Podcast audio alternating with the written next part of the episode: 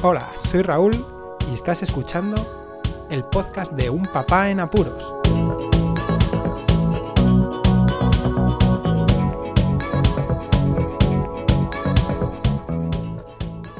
Hola, pues escuchas. La llegada. Así ha empezado todo. Bueno, así no. La verdad es que ha sido como el detonante para comenzar este podcast. Una llegada de un par de niños que han revolucionado completamente nuestro hogar. Aquel día, en el momento en el que llegaron, todo cambió. Fue de madrugada, mmm, un poco sorpresivo, puesto que teníamos programada la cesárea para la semana siguiente. Eran las 4 de la mañana. Mi hijo tenía colegio al día siguiente. Así que rápidamente nos pusimos la ropa, cogimos el coche y en el hospital estábamos en muy poco tiempo. Mientras mi hijo Marcos y yo, que tiene 8 años, fuimos a aparcar el coche, a mi mujer ya la llevaron directamente a la sala de paritorios. Fue una cesárea de urgencia. No es que fuera un parto muy normal. Así que rápidamente realizaron la cesárea, nosotros llegamos y cuando nos avisaron que podíamos pasar, los niños ya estaban allí. Fue muchísimo más rápido que con Marcos. Y lo mejor fue que al final a Marcos, aunque alguna enfermera puso mala cara, le dejaron pasar en la sala donde estaban calentando a los niños. Ese primer encuentro entre los tres hermanos fue impactante para mí. Es una cosa indescriptible. Si ya lo es con uno, cuando llega, cuando llegan los hermanos y en pareja, ¡buah! En fin. Y luego llegó la mamá, que estaba la pobre mareada todavía, y le pusieron los bebés encima.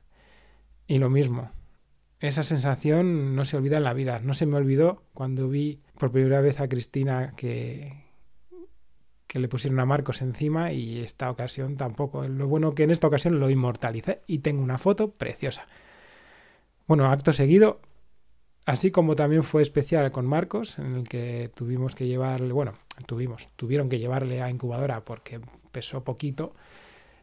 Con los niños fue todo lo contrario. Pesaban incluso menos que Marcos, pero al ser mellizos era todo normal y me los llevé yo a la habitación. Y ahí estaba yo. A las 6 de la mañana, viendo cómo limpiaban a mis hijos, dando lo que dicen que es la bienvenida, y dispuesto a dar el primer biberón. Menos mal que había un enfermero súper majo, que luego me enteré que además era mellizo también. Y a las 7 aproximadamente tenía a los tres niños dormidos en la habitación y yo perplejo. Cristina tardó un poco en subir, la reanimación fue lenta, así que estuve con ellos solo cuatro horas y fue impresionante. No para de mirar, a ver, las cosas de padre son así, nos volvemos totalmente tontos.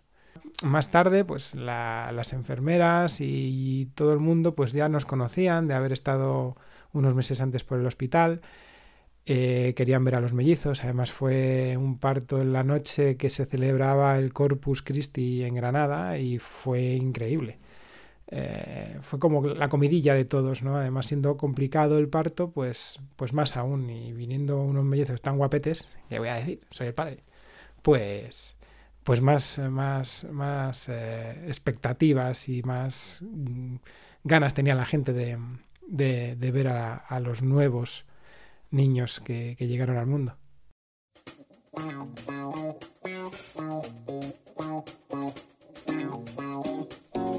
¿Conoces la Asociación de Escuchas de Podcasting?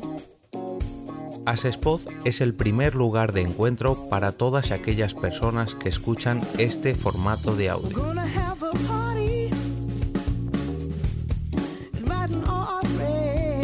Compartimos, comentamos y escuchamos una gran cantidad de podcasts, pero seguro que no los conocemos todos.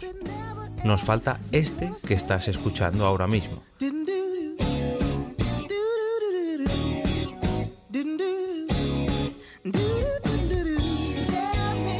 Queremos que tú, oyente de este podcast, formes parte de todo esto. Asociate gratis en nuestra web, asespod.org búscanos en las redes sociales, Twitter, Facebook y Google ⁇ Recuerda, asespot.org.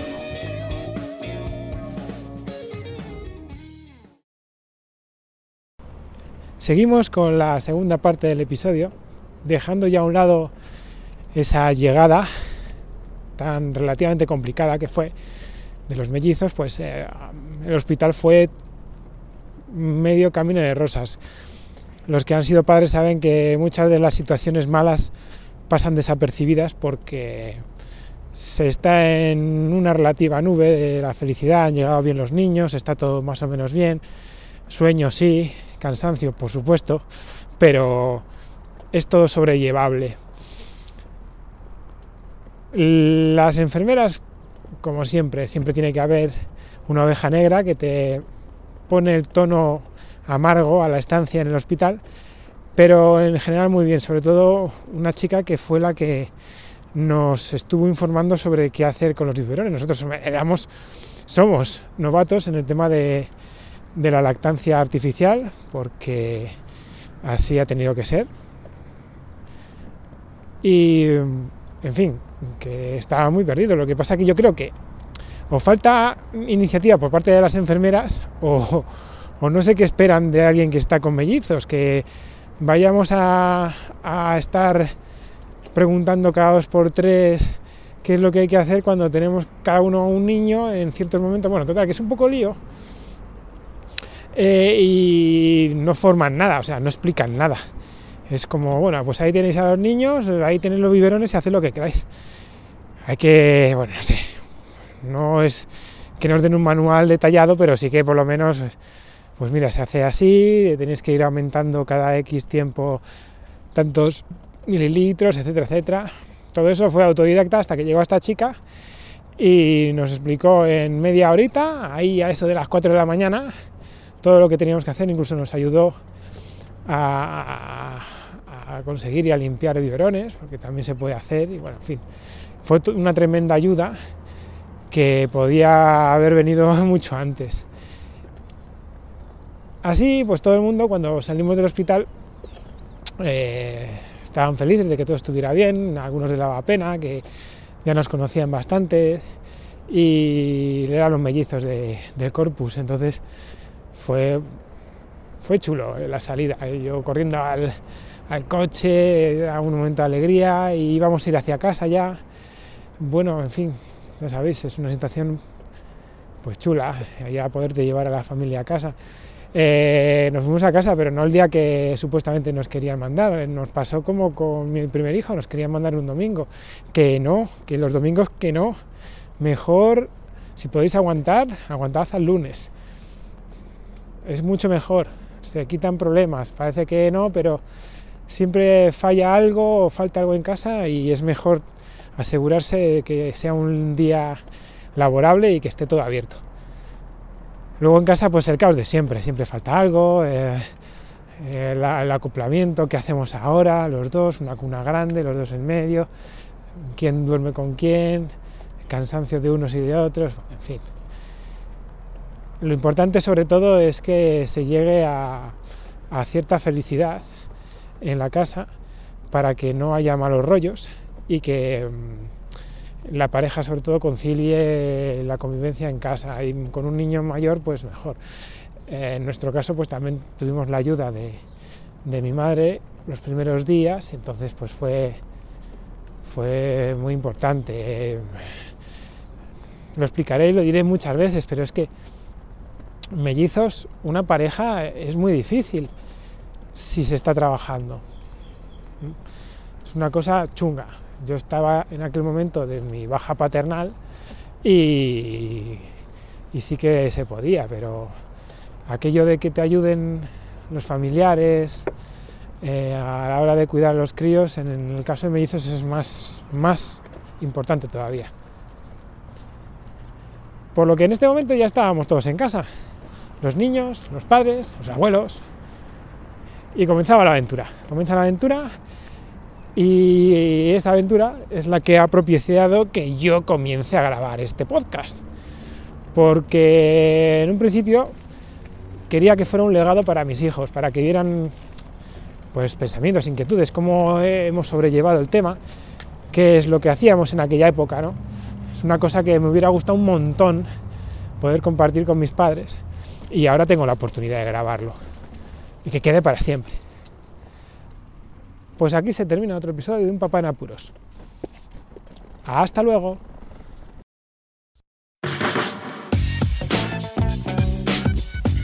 Podéis contactar con un papá en apuros mediante el correo electrónico abierto las 24 horas del día, unpapaenapuros@rauldelapuente.com. También podéis seguir las cuentas de Twitter y Facebook oficiales, arroba unpapaenapuros. Estamos en todas las plataformas de podcasting y para que incluyáis el programa en vuestro gestor de podcast favorito podéis utilizar la dirección corta bit.ly barra un en apuros. Para que no os preocupéis, toda la información sobre el podcast se encuentra en unpapaenapuros.rauldelapuente.com y también en las notas de cada episodio. Por cierto, no os olvidéis de dejar una reseña en iTunes, dar un me gusta en iBox y compartir cada episodio en las redes sociales. Así nuestro podcast será más visible y llegará a más gente. Muchas gracias, Poz Escuchas.